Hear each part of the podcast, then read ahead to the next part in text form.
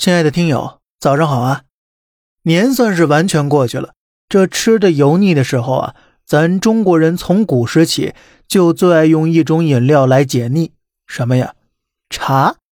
哎，汉族人饮茶注重一个品字，凡来了客人，沏茶、敬茶的礼仪那是必不可少的。而关于这些礼仪呢，更是有这么一个词儿流传至今，叫做。酒满茶半，当有客来访，可征求意见，选用最合客人口味的最佳茶具与茶叶待客。以茶敬客时，对茶叶适当匹配也是必要的。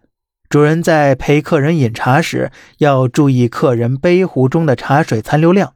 一般呢，用茶杯泡茶，如已喝去一半，就要添加开水，随喝随添，使茶水浓度。基本保持前后一致，水温适宜。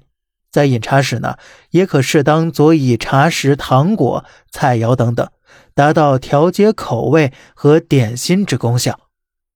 茶文化在汉民族的生活当中非常重要。武王伐纣，茶叶已作为贡品了。原始公社后期，茶叶更是成为货物交换的物品。战国时期，茶叶已有一定规模。先秦《诗经》当中。也有对茶的记载，又如在汉朝，茶叶已成为佛教坐禅的专用滋补品了。而到隋朝时期呀，全民已经普遍饮茶。唐朝时期呢，茶叶产业更是昌盛，茶叶已成为人家不可一日无的东西了，更是出现在茶馆、茶宴、茶会，提供客来敬茶。宋朝流行斗茶、贡茶和赐茶等等。那么，关于很多大家耳熟能详的各种茶叶呢，还有很多有趣的小故事。咱们今天呢，就好好说一说。有一种茶叫做鸭屎香，这个名字呢，来源于一个民间故事。最早种植鸭屎香的茶农姓魏，因为这款茶叶非常独特，其味道非常有意思，担心茶叶被偷，谎称黄土地为鸭屎。茶的独特香气则为鸭屎香，久而久之啊，名字就流传下来了，叫做鸭屎香了。说起铁观音，相信不管爱喝还是不爱喝茶的人都听过这个名字。那么，关于铁观音呢，还有一个有意思的传说。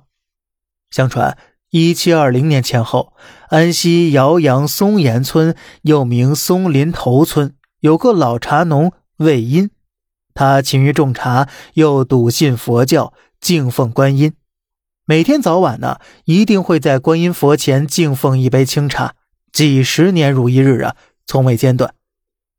有一天晚上，他睡熟了，朦胧中梦见自己扛着锄头走出家门，来到一条溪涧旁边，在石缝当中偶然发现一株茶叶，枝状叶茂，芳香诱人，跟自己所见过的茶树啊。截然不同。一天早上，他顺着昨夜梦中道路寻找，果然在观音轮打石坑的石隙间找到了梦中的茶树。仔细观瞧，只见茶叶椭圆，叶肉肥厚，嫩芽紫红，青翠欲滴。飞鹰很高兴啊，将这株茶树挖回，种在家中的一口小铁鼎里面，细心培育。因这茶是观音托梦所得，故取名铁观音。还有一种茶叶叫做普洱茶。相传公元七世纪左右，古代南诏国所辖思茅与西双版纳一带有瘟疫肆虐，造成百姓死伤无数。普贤菩萨为解救苍生，化身老农，采摘大叶种绿叶供百姓煮饮，克战瘟疫。当地居民为感念菩萨恩德。从此广种大叶种茶，以茶叶似普贤之耳而命名为普洱。又因佛教中水代表慈悲，二者合并并称普洱，也就是洱海大洱。这就是普洱茶由来的最早神话传说了。还有一种知名的茶叶，名为六安瓜片。相传一貌美女子来到岐山头住下，噩梦就此开始。女子见到鲜花就变得面目狰狞，把花掐死，还变作蝙蝠飞到山洞里去。每天五更时，山洞里便冒出黑气，飘满整个山头。百姓请法师，却被黑风阻挡。无计可施时，一位老婆婆来到村里，将花籽撒满整个山坡，还在洞前撒了茶籽。春雨过后，花籽、茶籽都发芽了。老婆婆掉进黑洞里，变成仙女施法，蝙蝠精被打死了。原来啊，仙女是奉王母娘娘之命送茶籽给观音的百花仙女。洞口的茶名叫瓜片。喝了之后，可解除受妖怪黑气侵袭之症。还有一种茶叶呀，非常有名，价格也很高，名字叫做大红袍。而关于大红袍呢，也有个有意思的传说。相传有个秀才进京赶考，经过武夷山时病倒了，被天心庙的方丈带回庙中救治。方丈将九龙科采下的茶叶泡给秀才喝。然后呢，秀才便痊愈了。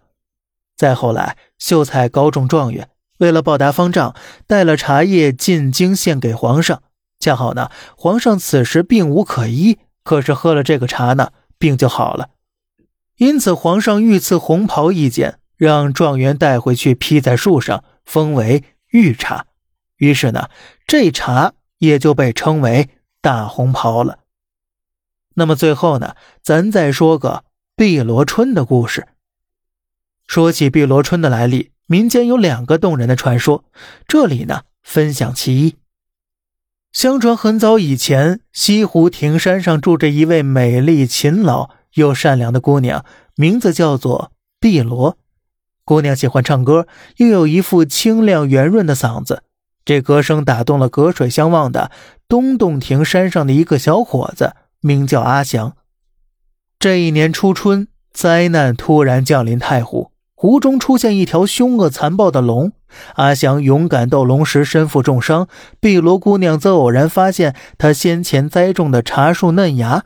经过他胸前温度的加热以及一些简单工艺，竟能让阿祥的病痛消退。从此啊，碧螺姑娘变成了这种茶的代号，因其形如罗卷，又称碧螺春了。那么您还听过什么关于茶的故事呢？不妨分享一下呀。好了，这里是小胖侃大山，每天早上七点与您分享一些这世上发生的事儿。观点来自网络，咱们下期再见，拜拜。